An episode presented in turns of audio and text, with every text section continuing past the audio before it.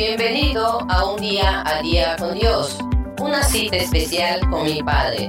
Si deseas más información, puedes seguirnos en nuestras redes sociales o visitar fariley.com. Hola familia, es un gusto para mí poder compartir este tiempo y estar día a día con Dios, donde buscaremos una cita especial con nuestro Padre. ¿Qué les parece si oramos para iniciar?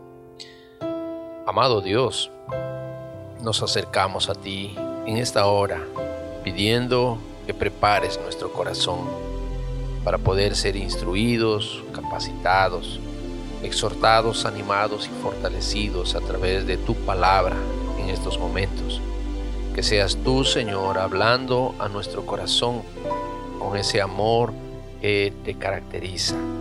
Gracias por este nuevo día en el que podamos, Señor, prestar atención a tu voz a través de tu palabra. En el nombre de Jesús. Amén.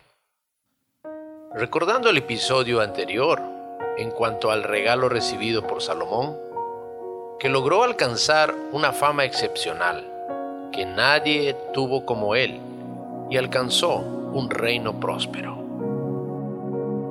Hoy meditaremos en el libro de Primera de Reyes capítulo 5 versículos 1 al 18. Dice así la palabra de Dios. Hiram, rey de Tiro, envió también sus siervos a Salomón, luego que oyó que lo habían ungido rey en lugar de su padre, pues Hiram siempre había amado a David. Entonces Salomón envió a decir a Hiram, tú sabes que mi padre David no pudo edificar una casa al nombre de Jehová, su Dios, a causa de las guerras en que se vio envuelto, hasta que Jehová puso a sus enemigos bajo las plantas de sus pies. Ahora Jehová, Dios mío, me ha dado paz por todas partes, pues no hay adversarios ni males que temer. Yo, por tanto, he determinado ahora edificar una casa al nombre de Jehová, mi Dios, según lo que Jehová dijo a mi padre David. Tú, hijo, a quien yo pondré en el trono en lugar tuyo. Él edificará una casa a mi nombre. Manda pues ahora para que me corten cedros del Líbano. Mis siervos estarán con los tuyos y yo te daré por tus siervos el salario que tú digas. Porque sabes bien que ninguno hay entre nosotros que sepa labrar la madera como los sidonios. Cuando Hiram oyó las palabras de Salomón, se alegró mucho y dijo, Bendito sea hoy Jehová, que dio un hijo sabio a David, como gobernante de este pueblo tan grande. Irán envió a decir a Salomón, he oído lo que me mandaste a decir, haré todo lo que te plazca acerca de la madera de cedro y la madera de ciprés. Mis siervos la llevarán desde el Líbano al mar, la enviaré en balsas por mar hasta el lugar que tú me señales. Allí se desatará y tú la tomarás y tú cumplirás mi deseo al dar de comer a mi familia. Dio pues Hiram a Salomón toda la madera de cedro y la madera de ciprés que quiso. Mientras Salomón le daba a Hiram veinte mil coros de trigo y veinte coros de aceite puro para el sustento de su familia. Esto entregaba Salomón a Hiram cada año. Jehová pues dio a Salomón sabiduría, como le había prometido, entre Hiram y Salomón hubo paz e hicieron un pacto entre ambos. El rey Salomón decretó una leva en todo Israel, la cual ascendió a treinta mil hombres, que enviaba al Líbano por turnos cada mes, de diez mil en diez mil. Un mes estaban en el Líbano y dos meses en sus casas. Adoniram estaba encargado de aquella leva. Tenía también Salomón setenta mil que llevaban las cargas y ochenta mil cortadores en el monte, sin contar con los principales oficiales de Salomón que dirigían la obra. Eran 3.300 los que tenían a su cargo el pueblo que hacía la obra. El rey mandó que trajeran piedras grandes, piedras costosas para los cimientos de la casa y piedras labradas.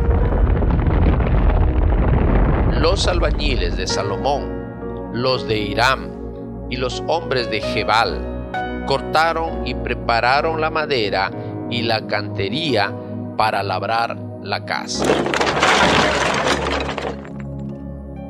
El título de hoy es Beneficios en una alianza. beneficios de una alianza. ¿Qué entendemos de todo este pasaje? Irán era el rey de Tiro. Cuando llega a oír que fue ungido Salomón, hijo del rey David, su amigo, él se alegró mucho y hacen ellos una alianza para hacer la casa de Dios, que había sido encomendada para el rey Salomón, ya que a David su padre no le fue concedido por su condición. Entonces, ¿qué acontece? El rey de Irán pide algo, que se le abasteciera con madera de cedro y ciprés para la edificación del templo de Dios. Y el rey Salomón se haría cargo o responsable de proveer comida proveer todo lo que sea necesario para la mantención a la familia o a toda su familia. Esto era lo que pedía el rey de Irán. Entonces, al escuchar esto, el rey Salomón daba a Irán y aceptó ellos hicieron una alianza y un acuerdo en el cual él entregaba 20 mil coros de trigo y 20 de aceite para el sustento de su familia. En pequeñas palabras, pues esta alianza fue algo tan de su agrado de ambos, porque mientras el rey de Irán con su personal trabajaban para la edificación del templo, proveyendo la madera, que era muy difícil en aquellos tiempos, pues quien se hacía cargo y responsable de toda su familia en la casa de Irán fue el rey Salomón.